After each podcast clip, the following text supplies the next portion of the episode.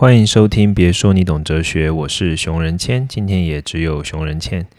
呃，就像我之前说过的哦，在这个疫情开始进行三级的这个警戒的时候呢，思雨刚好跟我在不同的城市，然后经过讨论，我们都觉得说 OK，他不要动比较好，因为我住台北嘛，那他那时候不在台北，那就觉得说这样子好像有点危险，所以就决定由我来继继续我们的别说你懂哲学的录音。那当然，在这个过程中，我越来越发现说，天啊，我自己一个人录好难哦。就是你知道，跟思雨录的时候，因为两个人一直聊天，一直对话，诶，时间慢慢慢慢就过去了。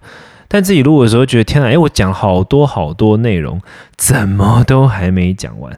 然后另外一件很烦烦人的事就是，呃，很很烦人的就是那个，我在弄了这么久之后呢，就觉得，诶，好像就是。因为你知道，没有我，我没有在大笑啊，或什么的，然后没有在，没有在，没有在聊天，没有这种就是各式各样的互动，所以大家听起来应该也蛮累跟辛苦的啊。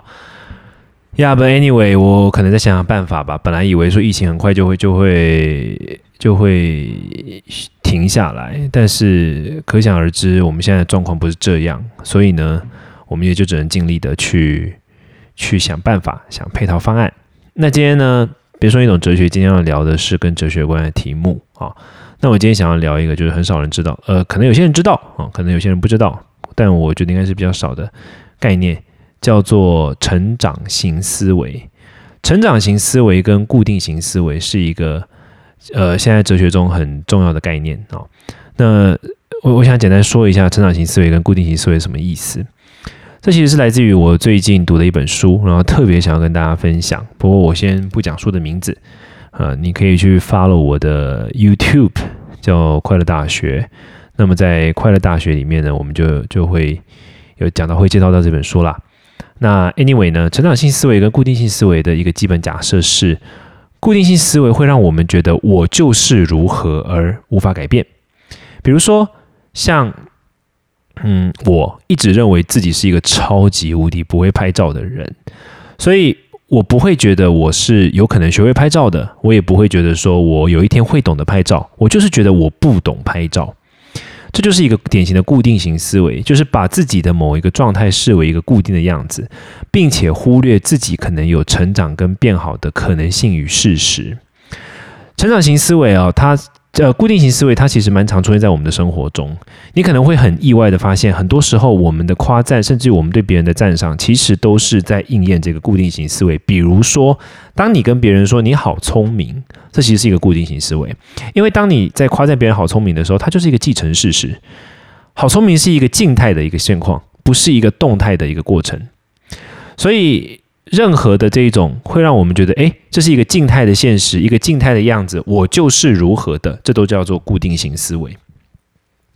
另外一种叫成长型思维。我举个最简单的例子，就是如果我面对自己拍照不会拍照这件事情，我不是说我就是不会拍照，而是我告诉自己我是还没学会拍照的时候，这其实就已经比较倾向于所谓的成长型思维了。你可能会觉得，嗯。说自己不会拍照，跟说自己还没拍照，不过就是用词上的差异吗？难道所谓的思维就是一个阿 Q 的自我催眠吗？完全不是如此。因为呢，研究显示哦，一个人对于自己的信念，一个人认为自己是如何的，就会影响这一个人他的发展跟能力空间。我举一个最典型的例子，就是又回到我刚刚讲的讲的例子里面，就是比如说，我一直认为我不会拍照，我把它视为一个固定的样子，所以像。这个事情就点点滴滴的出现在我的日常生活的每个地方。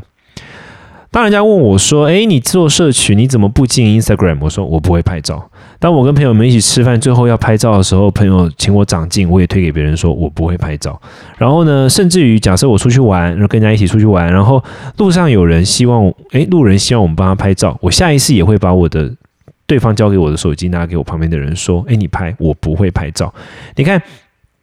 我这个信念哦，点点滴滴就浸润在让我觉得我不会拍到这件事情。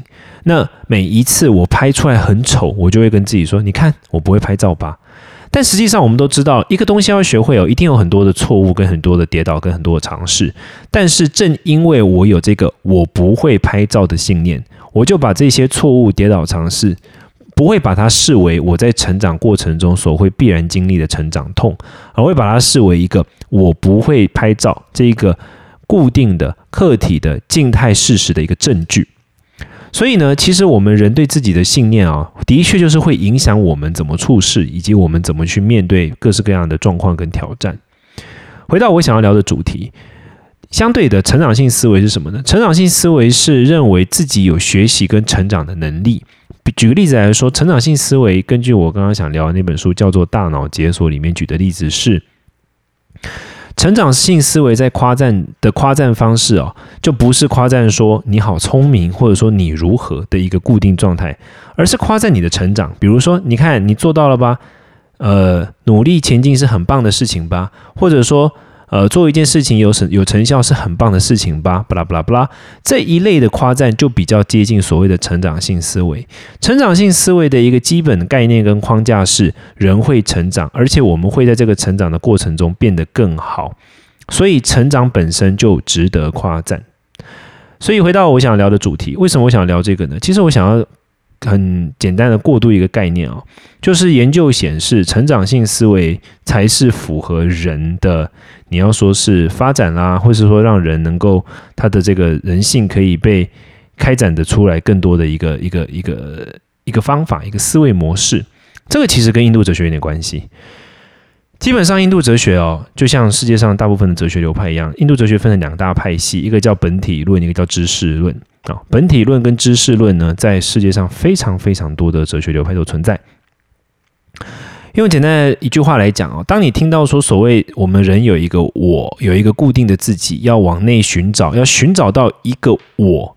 一个自我，一个状态，一个什么，就是向内寻找，去寻找一个东西的时候，这都是倾向于本体论，而且倾向于固定化思维。什么意思呢？这种思维就是认为内在有一个固定的、静态的、永恒不变的我存在。很多时候，我常常听到其他人在宣传印度哲学有关的身心灵啦，或者说一些哲学观念、心理学观念的时候，都会往这个方向走。你要找到内在的自我、真实的自我，不啦不啦不啦。但这些内在的自我跟真实的自我，凸显的都是一个静态、固态，呃，不会变的一个样子。我们可能觉得说要不停的改变跟成长很疲劳。我想要找到的是一个不会成长、不会疲劳的一个一个不会变动的一个真实样貌。这是属于固定化思维。另外一个成长性思维就是，我现阶段的我，我可能感到不是很满意，但没有关系啊，我可以努力让自己去创造一个我自己喜欢的我，或者是一段我最喜欢的话，就是不喜欢过去的自己，或者对于过去的自己没有自信，没有关系，我只要对接下来的我，接下来的自己有自信，有呃在意就好了。所以。这个就是一个很典型的所谓的成长化思维的差异。在我自己熟悉的这个印度哲学里面，举个例子来说，典型的大家会喜欢看的一些印度哲学的书啊，比如说像是波切梵歌，比如说是像呃，可能像一些萨古鲁的书呢，他们都比较倾向于这固定化思维，因为是属于印度教系统嘛。那像我自己擅长的佛学。则是属于成长化思维啊，成长性思维。因为佛学的核心理论就是认为没有一个固定不动的一个自我存在。总之，无论如何啊，想要跟大家分享这个，其实也没什么重点了。就是说，诶，你如果用这种方式去看待事情的时候，你其实可以很很朗然的、很清楚的看到不同的哲学论述跟对自我生命成长的不同论述。一派会要求的是回归、回到，甚至于向内；一派是创造、塑造、成长。这刚好对应的就是本体论跟知识论，嗯，固定型思维跟成长型思维。如果印度哲学来看的话呢，就是印度教哲学跟佛教哲学。当然，这只是一个影子，还有很多很多的细节没有讲到。但是呢，或许觉得说这样的一些分享会对大家有帮助，所以就讲这个主题了。如果你有任何想要聊的印度哲学议题啦、哲学议题等等，欢迎留言在 Podcast 给我，我都会看一下。那我们下次听喽，拜拜。